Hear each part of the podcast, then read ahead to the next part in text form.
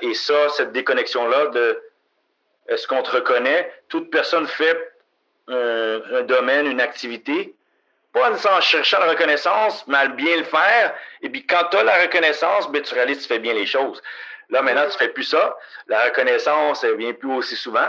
Donc ça, je ne savais pas comment psychologiquement euh, j'allais jouer avec. Et quand je suis revenu en titre de coach, ben, toutes les sensations les reviennent.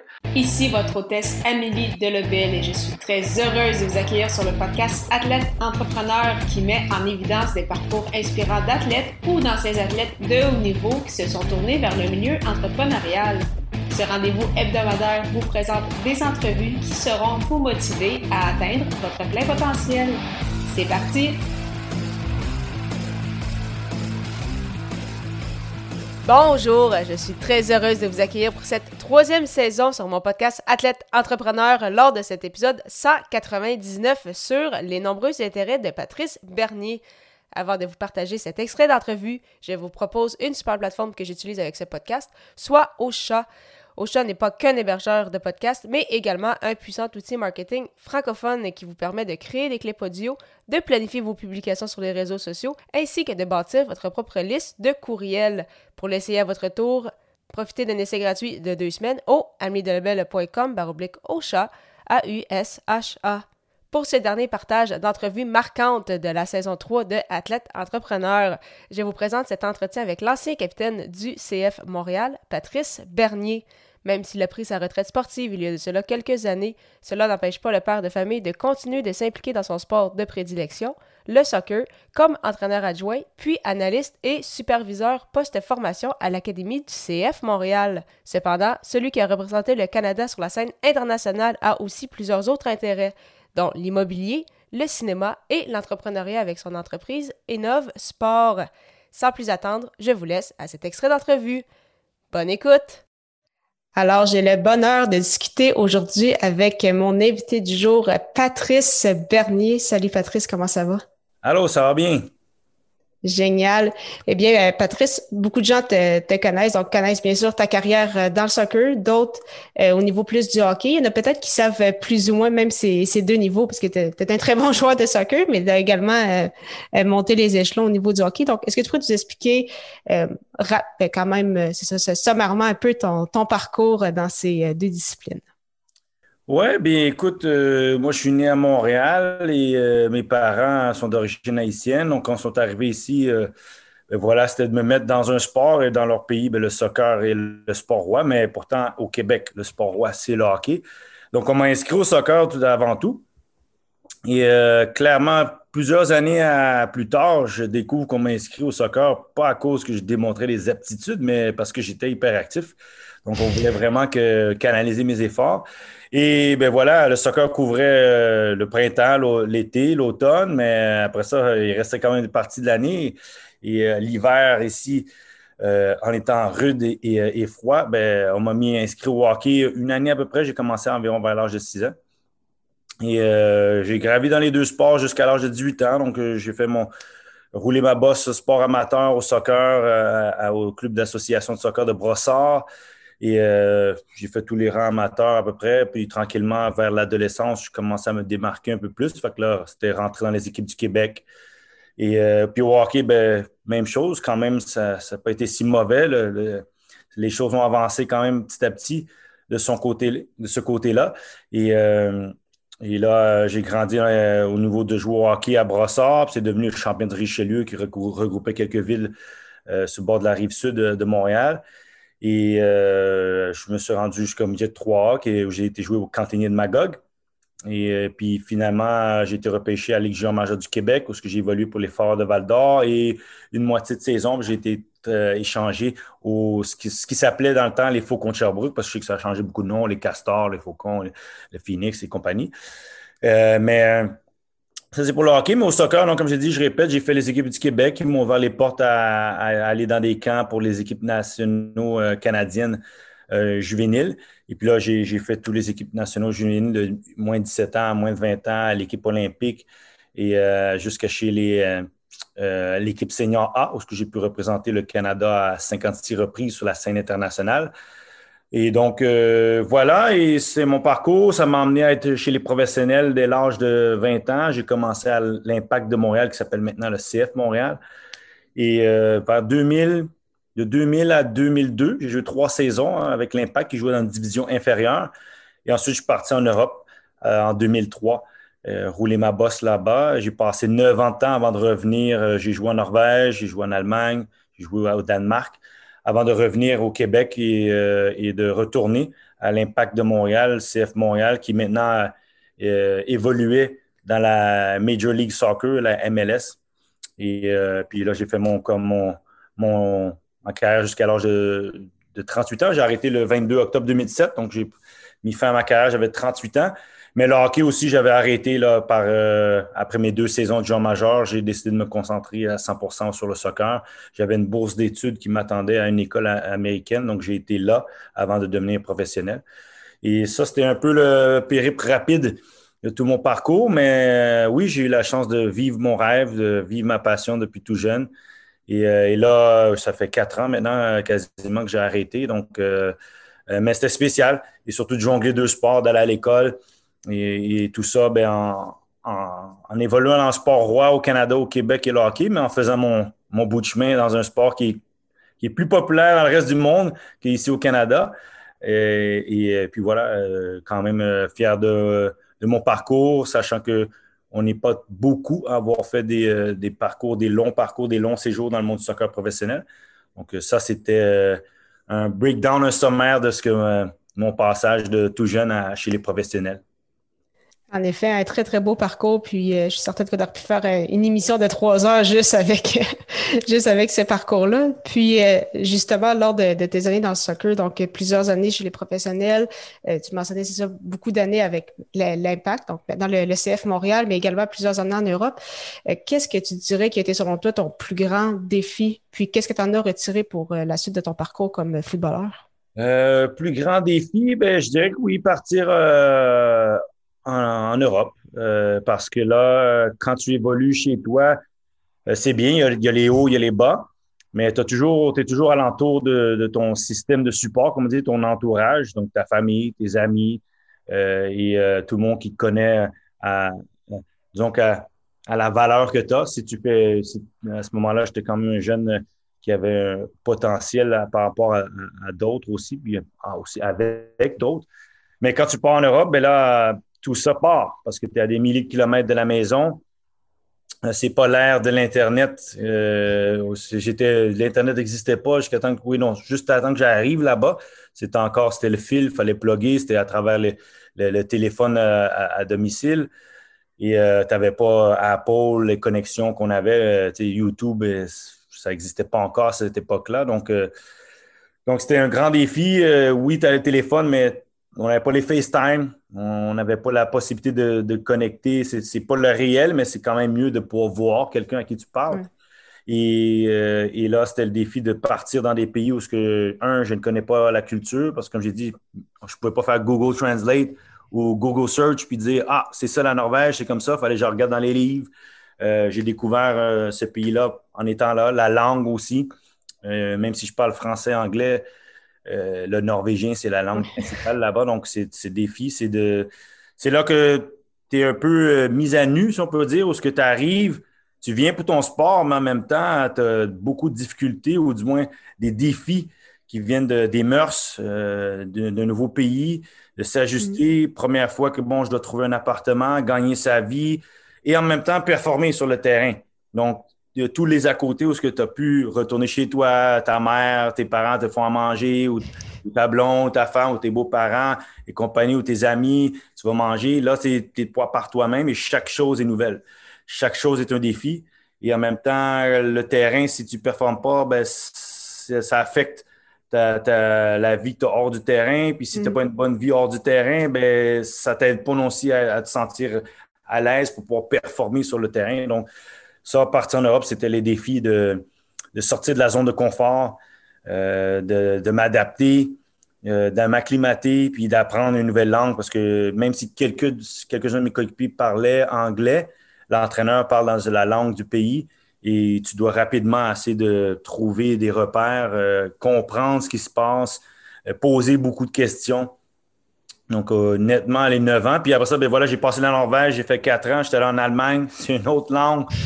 Le seul bon côté, c'est que les 4 ans t'ont un peu permis d'avoir une carapace qui te répète ou confiance, de dire OK, je l'ai déjà fait, je sais ce qu'il va faire. Fait que tu avances plus rapidement dans ton cheminement de, décortiquer, de, trouver ta place. Mais l'allemand, c'est une autre langue qui n'est pas facile. Euh, puis l'Allemagne, c'est un grand pays de soccer aussi, donc euh, il, y a, plus de pression. et donc là, voilà, pour ça, j'ai passé un an de temps là. J'étais allé au Danemark, donc d'autres défis.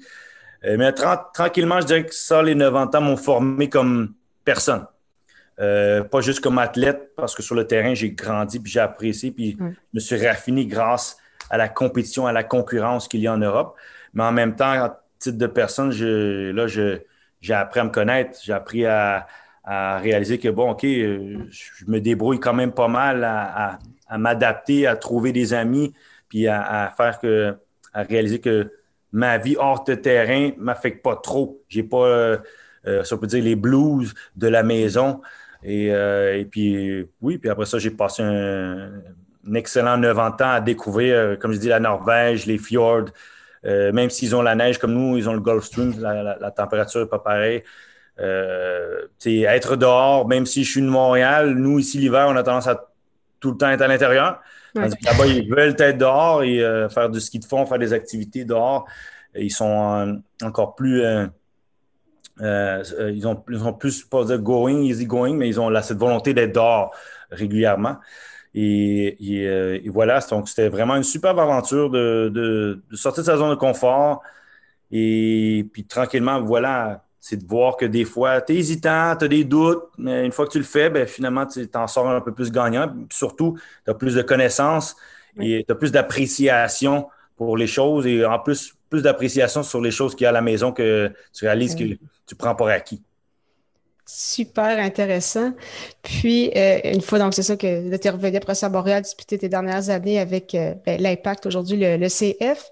Est-ce que ça a été difficile pour toi, comme la transition de mettre fin à ta carrière de joueur? Pour penser à, penser à ton après, après carrière ou, euh, si tu as travaillé beaucoup dans, les médias ou tu travailles encore beaucoup dans les médias. Donc, on sait que pour plusieurs athlètes, c'est euh, des fois un passage un peu difficile. Toi, comment tu as vécu cette, cette transition-là? Euh, non, tout départ, parce que tu sais, le côté qui est souvent, je crois, le plus difficile pour un athlète ou quand on arrête quelque chose qu'on a fait souvent, longtemps, euh, c'est que tu fais une coupure complète. Moi, le côté, c'est que je suis passé euh, à être entraîneur. J'étais allé à l'académie, donc je, j'ai faire mon apprentissage d'entraîneur chez les jeunes. Donc, j'étais toujours connecté au soccer. Donc, c'est juste plus moi qui jouais ou qui était l'acteur principal euh, dans les performances, dans les matchs. Là, c'était, j'étais l'entraîneur. Puis, je sais comment j'étais comme joueur, je sais comment les joueurs sont. Donc, il y a cette vulnérabilité, vulnérabilité de, d'entraîneur, tu dois passer ton message, tu dois être clair. Même si tu es clair, c'est les joueurs qui doivent exécuter. Ça ne veut pas dire que tout va être bien parce que chaque joueur est différent et de former un groupe. Euh, donc, arrêter puis continuer, ce n'était pas aussi drastique. Euh, oui, c'était triste parce que, bon, ceux qui voient les images de mon dernier match, clairement, parce que c'était un rêve d'enfant. J'ai réalisé que j'ai réalisé mon rêve, mais que là, le rêve, il ben, fallait que je me réveille parce qu'il arrêtait. C'était, j'ai, vécu dans un nuage pendant une trentaine d'années de, vivre ça chez le côté amateur puis de devenir professionnel. Euh, donc, d'arrêter, oui, c'était pas évident, mais j'étais quand même prêt parce que j'avais 38 ans. Dans le monde du sport, normalement, tu vas là jusqu'au début de trentaine. Donc, j'étais déjà chanceux d'avoir passé un peu la moyenne d'âge qu'un mm-hmm. joueur termine. Et, euh, et puis, comme j'ai dit, la transition était un peu plus euh, douce parce que je restais dans le monde du soccer. Je partageais mon expérience, mon vécu. Et, euh, et, donc, je ne me déconnectais pas vraiment du soccer. Pour les athlètes, je crois qu'ils ont déconnecté complètement de leur sport. C'est là que tu as peut-être un manque parce que ça fait partie de ton ADN, tu as une adrénaline, tu étais tout le temps dedans. Puis ceux qui ne sont plus dedans du jour au lendemain, peut-être tu te cherches euh, parce que tu es identifié, tu es, conditionné, euh, tout ce que tu connaissais, c'était ce domaine-là. Et même si ça t'a ouvert à d'autres, c'était mon, ton expertise, c'est ça. Donc, moi, comme j'ai dit, la transition était un peu plus douce. Et j'ai eu la chance après ça de reconnecter avec le monde professionnel pendant un an et demi de temps. Euh, c'est exceptionnel parce que tu retrouves les sensations que tu avais comme joueur. C'est une chose que je dirais qui, que je ne savais pas si j'allais pouvoir retrouver. C'est euh, quand tu es sur le, la camaraderie, la sensation de joueur, l'adrénaline de, de, se préparer, d'aller jouer des matchs, puis quand tu finis par jouer devant des milliers de personnes, euh, il y a tout ça qui sont des facteurs psychologiques qui jouent dans euh, ta motivation, ta stimulation, ta préparation. Et, et là, quand tu l'as plus, c'est pas aussi évident. aucun athlète, ceux qui vont vous dire Ah, moi, je suis pas dans, je veux pas dire l'idolâtrie ou l'adulation, la reconnaissance. Non, tu joues quelque part parce que tu es un athlète professionnel. Les enfants, les parents, les adultes nous mettent sur un piédestal parce qu'on fait quelque chose qui est divertissant, puis que beaucoup auraient aimé faire parce que quand on est jeune, on fait du sport, puis je dirais qu'une grande majorité, on rêve d'un jour être jouer pour le Canadien Montréal, jouer pour le CF Montréal, jouer pour les grandes ligues, jouer à la Coupe du Monde, euh, jouer à la Coupe Stanley. Et donc, ça, je ne savais pas comment j'allais pouvoir gérer avec ça parce que du jour au tu es Patrice Bernier, une, autorité, mais tu es tout le temps devant des foules, tu es tout le temps devant des gens, tu es toujours genre où que les gens te reconnaissent. Et, euh, et ça, cette déconnexion-là de est-ce qu'on te reconnaît? Toute personne fait un, domaine, une activité, pas en cherchant la reconnaissance, mais à bien le faire. Et puis quand tu as la reconnaissance, ben, tu réalises que tu fais bien les choses. Là, maintenant, tu ne fais plus ça. La reconnaissance, elle vient plus aussi souvent. Donc, ça, je ne savais pas comment psychologiquement euh, j'allais jouer avec. Et quand je suis revenu en titre de coach, ben, toutes les sensations les reviennent. C'est là que tout refait surface. Euh, et, là, c'est bien, c'est top, mais la seule chose, c'est que je ne suis plus le joueur sur le terrain. Donc là, mes émotions, j'arrivais à les contrôler parce qu'elles sortaient par rapport à euh, la débauche physique qui te permet de ne pas garder toute cette énergie euh, d'émotion à l'intérieur. Là, tes coachs, ben, elle arrête là. Moi, j'embarque plus sur le terrain. J'étais à l'arrière-plan. et là, tu vois les choses, puis quand tu as été joueur, tu les vois plus rapidement puisque tu as cette expérience du terrain. Et, là, mais tu n'as plus euh, ce contrôle-là. Ça, c'est pas, c'était pas aussi évident. de ne plus avoir ce facteur que, OK, dans ta tête, tout joueur se dit, je vais pouvoir changer l'issue d'un match ou je, vais être le facteur déterminant pour qu'on gagne ou, et, compagnie. Euh, donc ça, je dirais que ça, c'est la partie qui est la moins évidente. Et euh, puis en plus, ben, une chose que j'ai faite pour vraiment couper du soccer un peu, c'est que je n'aimais pas aller jouer au soccer pour le plaisir. Euh, je n'étais pas capable de faire ça, jouer au soccer pour le plaisir, parce que j'étais compétitif. Je suis compétitif de l'âme, mais là, j'ai vécu dans le monde professionnel où que tout ce que tu fais, c'est que tu joues pour gagner. Euh, tu dois te pousser au, maximum du précipice, si on peut dire, pour gagner. Donc, juste jouer pour le plaisir, ben, quand tu joues, tout ça refait surface encore. Euh, tu deviens un peu plus agressif avec les gens alentour de toi, même si c'est juste pour le plaisir. Donc, c'est ça qui est, qui est plus difficile. Et, euh, donc, oui. Euh, mais, comme j'ai dit, je reste dedans. Je suis à la télé maintenant. Je suis toujours dans le soccer. Donc, j'ai toujours ce côté-là, être proche du domaine que j'ai, qui, a fait une grande, ben, qui a fait partie de ma vie là, depuis l'âge de 4 ans. Donc, ça, le facteur je suis dedans, fait que je, ne suis pas perdu, si on peut dire. Mais maintenant, on est à la TV, à la télé, d'avoir un peu plus de temps pour moi-même, c'est aussi un facteur pourquoi j'ai quitté le, mon professionnel, c'était pour dire, ben, j'ai toujours été Patrice Bernier, le joueur de soccer, ou Patrice Bernier, euh, la personnalité soccer. Là, mm-hmm. c'est qui est Patrice Bernier plus que ça? Euh, et là, ben, c'est d'autres ouvertures, c'est de dire, euh, c'est en plus, ben, voilà, mon fils est avec moi, donc c'est de de passer du temps avec la famille parce que les filles, je les ai vues. Je ne veux pas dire que je ne les ai pas vues, mais souvent, tu passes ton temps à être en voyage, en camp et ailleurs. Et donc là, c'est de passer du temps puis de, se lancer peut-être dans d'autres domaines où ce qu'on n'est pas un expert. Euh, et euh, que ce soit l'immobilier ou toutes sortes d'autres projets. Et donc, il est venu avec euh, Sport. Donc, euh, même si c'est du soccer, je ne sais pas si ça va réussir. Tandis que le soccer, ma carrière, j'ai tout fait pour essayer de réussir. Puis j'ai connu la recette, si on peut dire, les bons, les moins bons. Mais, mais les défis de devenir un entrepreneur, de se lancer dans d'autres projets, d'autres passions, il y a, revient les est-ce que je vais réussir? Euh, je ne le sais pas. Le seul facteur, c'est que avoir été joueur me, me, permet d'être plus préparé pour les échecs euh, et de, de, mieux gérer quand ça va moins bien parce que je sais qu'est-ce que ça. J'ai passé à travers ça en tant que joueur. Donc, euh, cette pression-là, je, la négocie un peu mieux. Mais là, je me lance à essayer de définir Patrice Bernier à autre que juste euh, le, le, gars soccer, si on peut dire. Merci beaucoup encore une fois d'avoir été là et en souhaitant que vous ayez apprécié ce 199e épisode officiel d'Athlète Entrepreneur. Avant de vous laisser, je vous propose la formation Podcaster Pro de l'Académie du podcast, qui est la formation francophone la plus complète pour non seulement lancer votre podcast, mais également le monétiser. C'est d'ailleurs cette formation qui m'a permis de lancer ce podcast-ci ainsi que mon autre, les médias sociaux en affaires. On parle de 6 modules distincts et 30 heures de contenu. Pour en savoir davantage, simplement vous rendre au ameliedelabel.com baroblique lancer son podcast, lancer ER.